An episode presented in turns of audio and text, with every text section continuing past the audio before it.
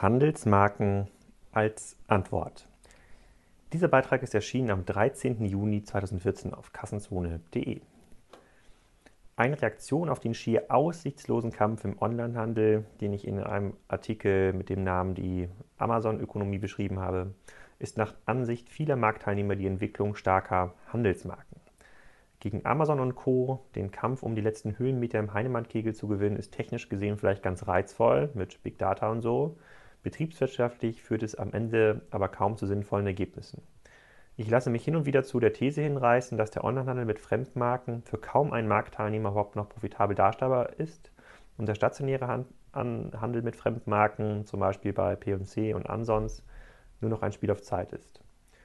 Ob das nun wirklich so krass eintritt, ist noch offen. Unabhängig davon sind aber die meisten mir bekannten Händler sehr intensiv damit beschäftigt, den Eigenmarkenanteil zu erhöhen oder den Handelsmarkenanteil oder komplett eigenständige Marken zu schaffen. Die Kausalkette dazu ist ja auch naheliegend.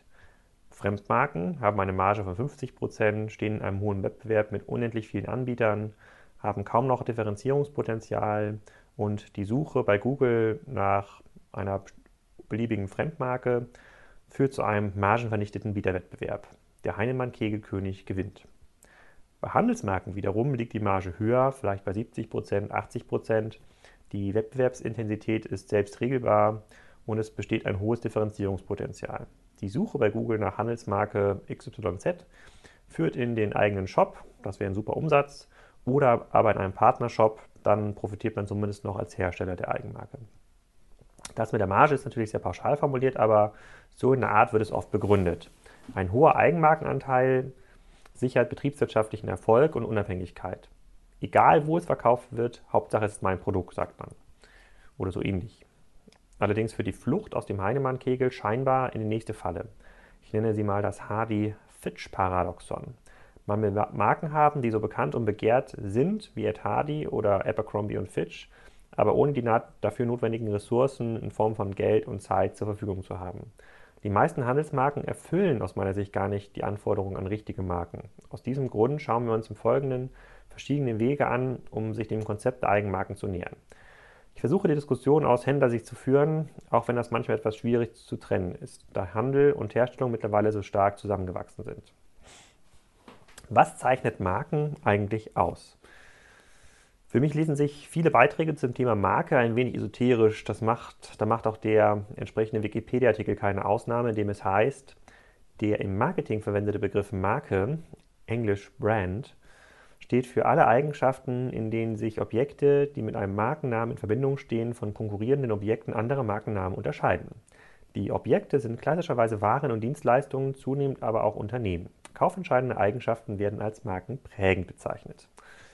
So, das war ja schon mal sehr aufschlussreich, aber in dem sehr guten Buch von Dan Ali, Predictable Irrational, gibt es einige Kapitel zu dem Thema, die sich intensiv mit einigen spannenden Effekten zum Thema Markenbildung auseinandersetzen. Das habe ich auch gerade gelesen und er nennt darin ein Beispiel von Starbucks und fragt, wie hat es eigentlich Starbucks mit seinem 5-Dollar-Kaffee geschafft, sich gegenüber dem 1-Dollar-Kaffee von Dunkin' Donuts, den es ja schon viel früher gab, durchzusetzen? Er schreibt dazu, When Howard Schultz created Starbucks, he was um, he was as intuitive a businessman as uh, Salvador Asael. He, he, worked diligently to separate Starbucks from other coffee shops, not through price, but through ambience. Accordingly, he designed Starbucks from the very beginning to feel like a continental coffee house. The early shops were fragrant uh, with the smell of roasted beans and better quality roasted beans than those at Dunkin' Donuts. They sold fancy French coffee presses, the showcases presented alluring snacks, almond croissants, biscotti, raspberry custard pastries, and others. Whereas Dunkin' Donuts had small, medium, and large coffees, Starbucks offered short, tall, grande, and venti, as well as drinks with high pedigree names like Cafe Americano, Cafe Misto, Macchiato, and Frappuccino. Starbucks did everything in its power, in other words, to make the experience feel different so different that we would not use the prices at Dunkin' Donuts as an anchor, but instead would be open to the new anchors that Starbucks was preparing for us, and that to a great extent is how Starbucks succeeded. Diese Effekte werden ja nicht nur in diesem Buch beschrieben, sondern auch in einem anderen Buch, ähm, äh, Schnelles und Langsames Denken von Daniel Kahnemann, was ich auch schon mal empfohlen ähm, habe und jeder Kassenzone Hörer und Leser auf jeden Fall zu Hause haben sollte, weil es sehr, sehr viele Dinge erklärt, ähm, die sich sonst kaum erklären lassen. Auf diverse Konzepte der Markenbildung will ich aber an dieser Stelle gar nicht eingehen, sondern ein paar konkrete Handelsbeispiele näher betrachten. Die Voraussetzungen und Ziele für den Aufbau starker Marken sind je nach Handelsmodell sehr verschieden. Zwar streben die meisten Handelsunternehmen einen besonders hohen Eigenmarkenanteil am Umsatz an, aber viele Händler hatten sich selbst ein Limit bei 20 bis 30 Prozent Eigenmarkenanteil gesetzt, weil sie sich als Händler bisher über die Markenauswahl in Klammern echter Marken differenzieren konnten. Das macht ja auch Sinn, wenn man aus einer stationär geprägten Kundensicht auf den Markt schaut. Adidas Laufschuhe gibt es bei Intersport, Fjällrevenjacken bei Globetrotter und Bossanzüge bei Piken Kloppenburg. Im E-Commerce sind Kunden nicht mehr an diese Kaufstätten gebunden.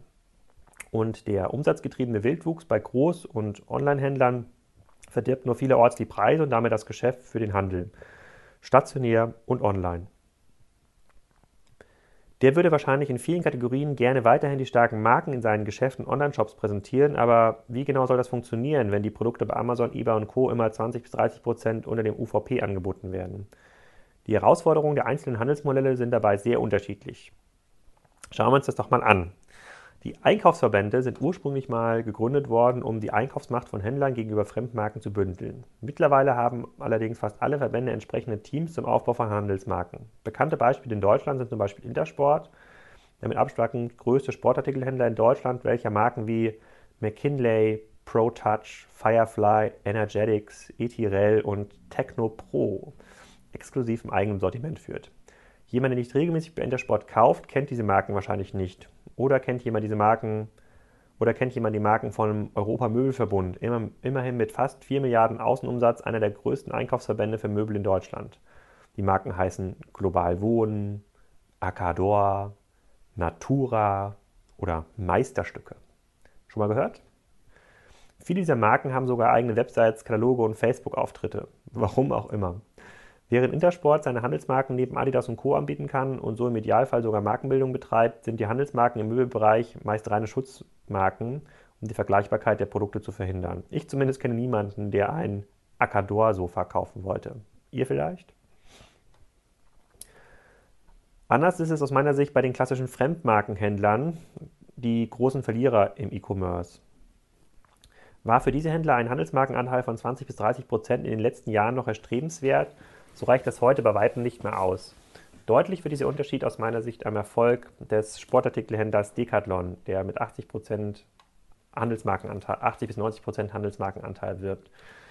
Im Grunde genommen betreibt Decathlon auch nur große graue Einkaufskästen, die hin und wieder mit einem Tauchbecken oder einer Bogenschießanlage aufgewertet werden. Der riesige Eigenmarkenanteil mit segmentführenden Marken wie Quechua ermöglicht aber hohe Margen bei niedrigen Preisen und bei erfolgreichen Marken wie Quechua sogar den Verkauf über andere Händler. Das ist die Königsklasse.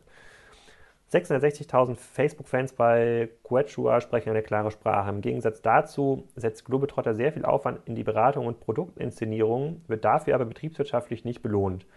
Da gibt es gerade in der Brand 1 einen ganz, ganz tollen und spannenden Artikel, den ich im Kassenzone-Beitrag auch ähm, verlinkt hat, der das Dilemma von Globetrotter beschreibt. Mit den Salando-Handelsmarken habe ich mich vor einem Jahr schon mal intensiv beschäftigt. Je nach Quelle wird den Handelsmarken hier schon 40 bis 70 Prozent Umsatzanteil zugesprochen. Die Lieblosigkeit bei den separaten Online-Auftritten von Sing, Minton und Co. ist aber frappierend und für viele der Eigenmarken reicht schon gar nicht mehr für eine eigene Website oder gar einen Facebook-Auftritt. Da geht es Zalando nicht anders als Pick und Kloppenburg oder C&A, die mit Jessica, Clockhouse, Westbury, Kanda, Rodeo und noch vielen anderen mit ihren Handelsmarken auch nicht vom Fleck kommen. Bei P&C, bei der P&C-Handelsmarke McNeil reicht es kaum für eigene Flagship-Stores, obwohl damit sehr, sehr stark geworben wird. Dem Desaster bei den Mediamarkt-Eigenmarken widme ich bei zweiten gerne einen eigenen Artikel. Ähm, da habe ich im Beitrag auch einen Bericht von E-Tainment verlinkt, der aufzeigt, wie schwierig es ist, überhaupt Eigenmarken im Technikbereich zu etablieren, obwohl Mediamarkt große Summen dafür in die Hand nimmt. In Summe tun sich die klassischen Handelsunternehmen also sehr schwer damit, aus der Vertriebsstruktur auszubrechen und ich bin mir noch nicht mal sicher, ob Decathlon wirklich als Vorbild dienen kann. Es ist also eine Zeit, über neue Handelsmarkenkonzepte nachzudenken und dazu habe ich mich vor einem halben Jahr mit Max Berger von Rice zu einem Interview getroffen, bei dem es hieß, Rice versteht sich als Markeninkubator, aktuell mit dem Fokus auf Fashion. Sie denken sich Marken aus, produzieren Ware dafür, bauen eine Community auf und erkaufen sich die initiale Reichweite in Shoppingclubs weltweit. Wenn Marken dann erfolgreich laufen, wie es aktuell mit, dem, mit der Rice-Marke Zip-Ups der Fall ist, dann beginnt der Vertrieb an reguläre Händler, die Ausgründung der Marke als eigene GmbH oder sogar die Planung von Pop-Up-Stores. Max hat auch der K5-Gruß im März sehr deutlich gesagt, dass sich klassische Händler nur in ihrem eigenen Vertriebskorsett austoben können und damit faktisch kaum in der Lage sind, über ihren eigenen Tellerrand hinauszuschauen. Da gefällt mir der Rice-Ansatz deutlich besser. Auch spannend zu verfolgen ist der Ansatz von Collins mit der Handelsmarke Edited, die neben dem eigenen Shop seit zwei Wochen auch die erste eigene Kollektion vorzuweisen hat. Ob das nun auch zu eigenen Stores führt, ist noch offen und hängt nicht zuletzt von der Akzeptanz bei den Kundinnen ab. Die Marke wird von, dem ehemaligen, von der ehemaligen Salando-Chefdesignerin Clarissa Labin verantwortet, die im Collins-Umfeld versuchen wird, aus dem dort bestehenden Vertriebskorsett auszubrechen. Der ultimative Test für die Fähigkeit eines Handelsunternehmens zu einer Herstellermarke zu werden, lässt sich aber gerade bei Fab beobachten. Fab hatte ich vor kurzem, vor, hatte, hatte ich erst kurz vor seiner ersten großen Entlassungsrunde bereits als Blase bezeichnet und in vielen Berichten wird der Fall des einstigen Venture Capital Lieblings genau nachgezeichnet. Sehr lesenswert. Fab hatte für den mehrfachen Wandel in seinem Geschäftsmodell jeweils abenteuerliche Erklärungen gefunden, die über offensichtliche Managementfehler hinwegtäuschen sollten. Den Weg zu einem herstellenden Unternehmen finde ich aber mittlerweile wieder recht spannend. Wenn Fab, wie behauptet, noch sehr viel Cash hat und diese Strategie durchziehen sollte, dann bleibt es spannend zu beobachten. Das ist aber bei den vielen Pivots der letzten Monate extrem unwahrscheinlich. Ich bleibe aber dran und äh, wenn sich da was ergeben sollte oder Fab ganz, ganz spannende Dinge im Handelsmarken- oder Markenbereich aufbauen sollte, werde ich es nochmal im Extra-Beitrag kommentieren. Durch die nun auftretenden Markenschwämme, weil jeder ja versucht, seine Eigenmarken zu pushen, ähm, gibt es diverse Probleme und Herausforderungen. Über alle Handelsformate hinweg lässt sich durchaus ableiten, dass Handelsmarken in Zukunft eine wichtigere Rolle spielen werden. Die meisten Händler sehen das leider immer noch sehr klassisch und reden vom Handelsmarkenanteil, was die strategische Diskussion auf die Controlling-Ebene reduziert. Das wird aus meiner Sicht in Zukunft nicht mehr reichen. Wozu genau hat denn die Forderung nach einem höheren E-Commerce-Anteil bei Neckermann geführt? Zur Pleite. Seht ihr, das ist für mich genau der gleiche Schwachsinn wie ähm, sozusagen äh, wie, das, wie die Diskussion mit den Handelsmarken. Wenn Handelsmarken in Zukunft so wichtig werden, dann hat das meines Erachtens erheblich Auswirkungen auf die Herangehensweise an das Thema. Das halbjährliche Kreativtreffen der Handelsmarkenverantwortlichen, ein Berliner Loft oder auf der bayerischen Berghütte, um neue Markenkonzepte zu diskutieren, ist dann nur noch lächerlich. Warum? Die Fokussierung auf Marken führt doch zu viel mehr Marken im Markt und damit zu einer noch krasseren Auslese Dazu kommen die zunehmend sinkenden Kundenbindungen an Marken. Das klingt erstmal widersprüchlich, weil man ja überlesen kann, dass die zunehmende Fragmentierung des Handels starke Marken erfordert. Das stimmt, allerdings wechseln diese starken Marken scheinbar schneller durch. Dafür reicht es, wenn man sich bei Google Trends die Entwicklung von Marken in den letzten Jahren anschaut. Das Nachfragevolumen, also das Integral unter den Trendlinien, spiegelt in der Regel die Umsatzentwicklung am Markt wieder. Ich habe im, Be im Beitrag ein Beispiel von Etadi und Abercrombie gezeichnet, was sehr, sehr klar aufzeigt, dass Etadi ein Phänomen war von 2007 bis 2011 und davor und danach komplett irrelevant war oder wieder irrelevant geworden ist. Auch bei Abercrombie hat ungefähr 50 Prozent seines Nachfragepotenzials ähm, verloren, was sich ja in ungefähr 200 Store-Schließungen auch zeigt. Ähm, während Etadi also bereits abgeschwächt ist und noch nicht mal Kick sich traut, es in der, Reste, in ähm, beizu, beizuschmeißen, sieht man bei Abercrombie ein sehr, sehr viel langsameres Abflachen, was vielleicht dadurch erklärt werden kann, dass Abercrombie eine sehr, sehr starke stationäre Präsenz schon aufgebaut hat. Es ist also nicht nur schwierig, neue Marken im Markt zu etablieren, es ist auch notwendig, den Hype der Marken, also das Nachfragepotenzial, optimal abzuschöpfen. Neue Marken verfallen schneller beziehungsweise viel schneller als früher. Das dürfte sich in verschiedenen Branchen allerdings unterschiedlich stark auswirken. Diese Überlegungen spielen bei den meisten Handelsmarkenverantwortlichen noch keine Rolle. Diese haben nur Handels die Handelsmarkenquote des eigenen Unternehmens im Kopf. Aus meiner Sicht wird sich auch in diesem Bereich eine Art Heinemann-Kegel etablieren, in dem nur die Besten gewinnen und etwas Marge abschöpfen können. Bisher sieht es auch hier so aus, dass die etablierten Unternehmen diese Entwicklung verschlafen und brav weiter im eigenen Vertriebskorsett denken und agieren. Das führt mich zu der Überlegung, warum zum Kuckuck der Pro7 Sat1 Inkubator Epic Companies mit der Seite Department 47.de einen langweiligen Fashionhändler ins Netz stellt und nun massiv im TV bewirbt. Das macht doch im aktuellen Markenumfeld kaum noch Sinn. Ich fände es an der Stelle viel spannender, zum Beispiel zusammen mit Rice, daran habe ich übrigens keine Anteile, ein paar Marken in den Markt zu drücken und mit etwas Glück zu etablieren. Die kann man dann auf der eigenen Webseite und oder bei Zalando verkaufen. Vielleicht ist es aber auch schwieriger, deswegen diskutieren wir unter anderem beim nächsten äh, Digital Commerce Day Network Treffen zum Thema Handel auf Amazon in Frankfurt im August genau dieses Thema. Wenn genug Interesse besteht, dann organisiere ich gerne ein extra Event ähm, in Berlin im August genau zu dem Thema und mal schauen, ob wir dort den Florian Heinemann der Handelsmarken identifizieren können. So, zu diesem Beitrag gibt es auch noch eine ganze Menge Kommentare. Ähm, Lennart Paul sagt, ich bin zwar im B2B unterwegs, aber die Zusammenfassung trifft den Kern. Zudem kommt im B2B bei vielen Mittelständlern das Problem hinzu, dass wenig bis nichts in Markenbildung investiert wird, obwohl es hier oft um Produkte geht, die schon fast keine Commodities mehr sind.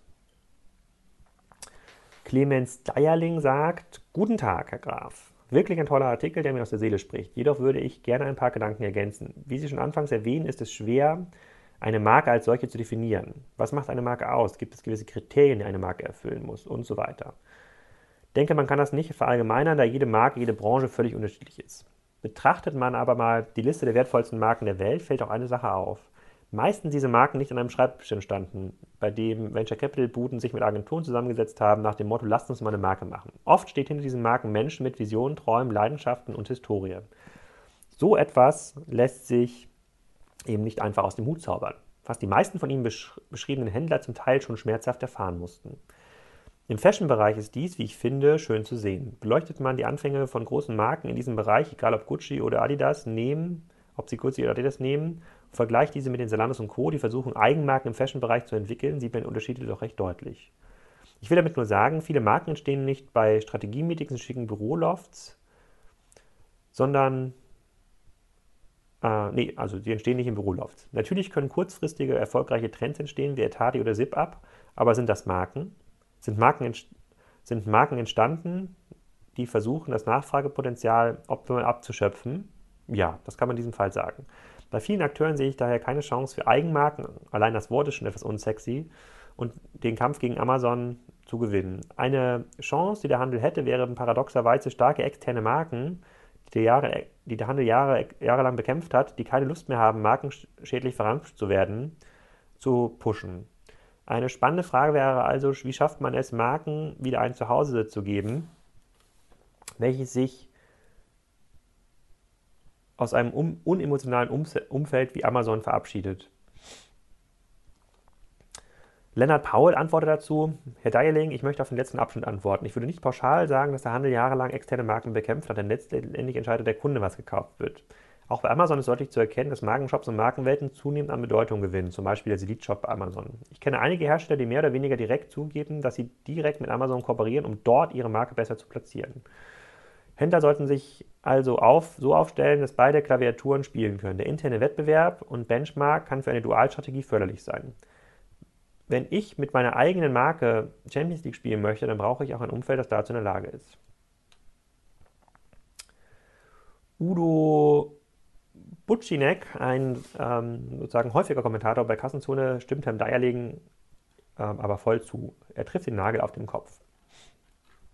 Stefan Grimm, eingefleischter Kassenzone-Fan, schreibt: Hallo Alex, schöner Artikel. In unserer täglichen Praxis rate ich unseren Mitgliedern zwar durchaus dazu, ein Markenzeichen zu wenden, aber das Thema Markenbildung, Markencare und Markenführung geht über die Bedürfnisse der meisten Händler und sogar vieler Importeure und Großhändler hinaus.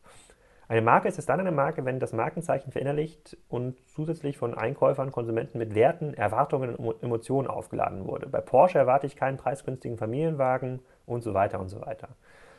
Handelsmarken erfüllen im klassischen Handel aber meist eine ganz andere Funktion, denn viele Handelsmarken sind Markenprodukten recht ähnlich, gerade im Lebensmitteleinzelhandel, werden aber in modifizierter Form als Handelsmarke angeboten, um Einstiegspreislagen zu belegen, ohne die eigentliche Marke zu beschädigen, die so günstig eben nicht verkauft werden will und im Zweifel natürlich mit, Marge, mit mehr Marge zu erzielen. Handelsmarken eignen sich sehr gut, um den bestehenden Traffic, der preissensibel, der preissensibel agiert, zu bedienen, denn der Händler mit einem reinen A-Markensortiment sonst wieder verloren hätte. Für einen kleinen Händler, zum Beispiel 100 bis 200 Millionen Euro Umsatz, ist außer Nischenmärkten in der Regel fast es ist außer Nischenmärkten in der Regel fast unmöglich, eine echte Marke und eben nicht nur ein Markenzeichen zu etablieren. Die Herangehensweise ist für mich auch vollkommen falsch. Für die meisten Händler muss man, muss man endlich wieder das Produkt im Zentrum stehen. Der Arsch muss beim Einkauf hoch von der Couch. Die Zeiten der Reihen nach Dispo bei 10 Standardlieferanten sind vorbei. Händler müssen zukünftig vor allem eins, wieder zum Einkäufer werden, raus auf die Messen der Welt, zu den Produzenten und Herstellern und natürlich auch ins Netz. Dann heißt es in aller Regel bestehendes verbessern, individualisieren, verbandeln, andere Farben oder die Form oder das Material modifizieren, um so aus dem Mainstream und dem direkten Preisvergleich rauszukommen. Dabei darf das Fahrrad auch ein Fahrrad bleiben, das Trampolin gerne ein Trampolin, denn so erreicht man unscharf suchende bzw. nicht festgelegte Einkäufer und kann diese von den eigenen Vorzügen überzeugen. Marktplätze eignen sich ja ganz hervorragend, um die nötige Reichweite für das eigene Produkt aufzubauen. Das Markenzeichen ist dann nur noch die Schleife, die Verpackung, das Vehikel zur Benennung und Unterscheidung vom Wettbewerb. Wenn das Markenzeichen dann nach vielen Jahren harter und konsequenter Arbeit zur Marke wird, sehr schön, umso besser. Das ist die Kür, die aber nur in seltenen Fällen eintreten wird. Es ist schwierig genug, überhaupt ein Markenzeichen und einen Namen als Gemeinschaftsmarke einzutragen. Da wollen wir vom Budget und Aufwand von Markenbildung und Mitwerbung gar nicht sprechen. Also ich weiß ja nicht, wer Kassenzone das alles liest, aber du hast ja selbst festgestellt, dass sogar Intersport, C&A und andere es nicht geschafft haben, ihre Handelsmarken zu richtigen Marken zu machen, obwohl viele Kollektionen und ein Distributionsnetz dahinter standen. Wie sollen das die meisten anderen Händler schaffen und warum sollte sich der Einsatz wertvoller und knapper Ressourcen für ein solches Projekt langfristig lohnen? In diesem Sinne und wenn es nicht klappt mit der Marke, ist es nicht schlimm, dafür gibt es ja uns. Beste Grüße, Stefan. Das ist übrigens der Betreiber von restposten.de. ähm, Alexander Hoffmann sagt, sehr guter Artikel, sehr, der sehr detailliert aufzeigt, warum der Fokus auf Handelsmarken eben nicht der alleinige Kühlungsweg ist. Zum Beispiel, um zum Beispiel gegen Amazon zu bestehen. Markenschwämme und Markenverwässerung müssen in diesem Sinne definitiv etabliert werden oder diskutiert werden. Grüße Alex. Tim sagt, Amazon betreibt, betreibt bereits erfolgreiche eigene Marken, die noch unter dem großen Radar verborgen sind bzw. nicht wahrgenommen werden. Durch die gebündelte Wissensmacht ist es möglich, genau die profitablen Segmente herauszusuchen. Es wird einfach gemacht, ohne großes Tamtam -Tam eben, wie bei der, beim Kansas City Shuffle. Alle Welt guckt nach rechts, wenn du links rumgehst. Hm, das weiß ich ehrlich gesagt nicht. Ich glaube, Amazon macht es auch nicht anders als Beacon Kloppenburg oder P&C und versucht quasi nur günstige Eigenmarken in populären Sortimenten unterzubringen. Per Bleich sagt, Hallo Herr Graf, ein wirklich spannender Artikel. Wir begegnen der controlling-gesteuerten Eigenmarkendiskussion auch immer wieder. Diese hat natürlich ihre Berechtigung, reduziert aber die möglichen Wirkungen von Eigenmarken auf eine einzige, die Verbesserung des Rohertrags.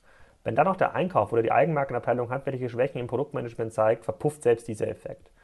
Viele Händler lassen außer Acht, dass Eigenmarken positive Abstrahlungseffekte auf die eigene Marke, auf das Retail-Brand haben können. Dies demonstriert, demonstriert der Lebensmitteleinzelhandel schon seit eigenen Jahren. Rewe suggeriert seinen Kunden mit einem mehrstufigen Eigenmarkensystem über verschiedene Preislagen hinweg, dass es der richtige Händler sowohl für günstige Basisprodukte als auch für hochwertige Delikatessen ist. Sephora, der international aufgestellte Beautyhändler, geht sogar noch einen Schritt weiter. Hier erzeugt die Eigenmarke einen Pull-Effekt, das heißt, Kunden kommen extra ihretwegen in den Laden. Eigenmarke gleich Kundendestination. Aufgrund dieser Beispiele wundert es mich, dass Piken Kloppenburg, Solano und Co. sich so schwer tun. Vielleicht müssen wir uns auch noch einmal den Anforderungen mit den Anforderungen an die Eigenmarken befassen. Wie Sie erwähnt haben, wird die Markenvergänglichkeit immer größer. Das ist aber nicht wirklich verwunderlich und passt zu den allgemeinen Veränderungen in unserem sozialen und kommunikativen Umfeld. Branchen wie die Unterhaltungselektronik oder die Autoindustrie leiden ja ebenfalls an dem sich immer schneller drehenden Rad, zugegebenermaßen auf Produktebene. Warum machen wir also aus der Not nicht eine Tugend und erlauben es den Marken nach gegebener Zeit ihre Schuldigkeit getan zu haben und von der Bildfläche verschwinden zu dürfen? Antwort: weil kaum ein Händler die ganzheitlichen Fähigkeiten besitzt, die es zum Aufbau einer Vermarktung von Eigenmarken bedarf. Angefangen bei der Produktentwicklung, dem Sourcing bis hin zum Erzeugen der notwendigen Nachfrage, welche über eine entsprechende Präsentation am Point of Sale bzw. auf der eigenen Website zwingend hinausgehen sollte. Hier setzt ihr passendes Beispiel von Rice an, welches genau diese Elemente beinhaltet. H&M demonstriert mit seinen Designerkollektionen ebenfalls diese Fähigkeiten. Wenn Händler es schaffen, diese Kompetenzen intern oder extern aufzubauen und ihre Kunden attraktive, kontinuierlich wechselnde Eigenmarkenkonzepte anbieten könnten, können, haben sie eine Chance, im Zanggriff von Vertikalen und Category-Killern zu bestehen. Das sind sehr schöne Schlussworte zu diesem Kassenzone-Beitrag. Und ich bin gespannt, was da noch für Kommentare zu auftreten. Vielen Dank fürs Zuhören.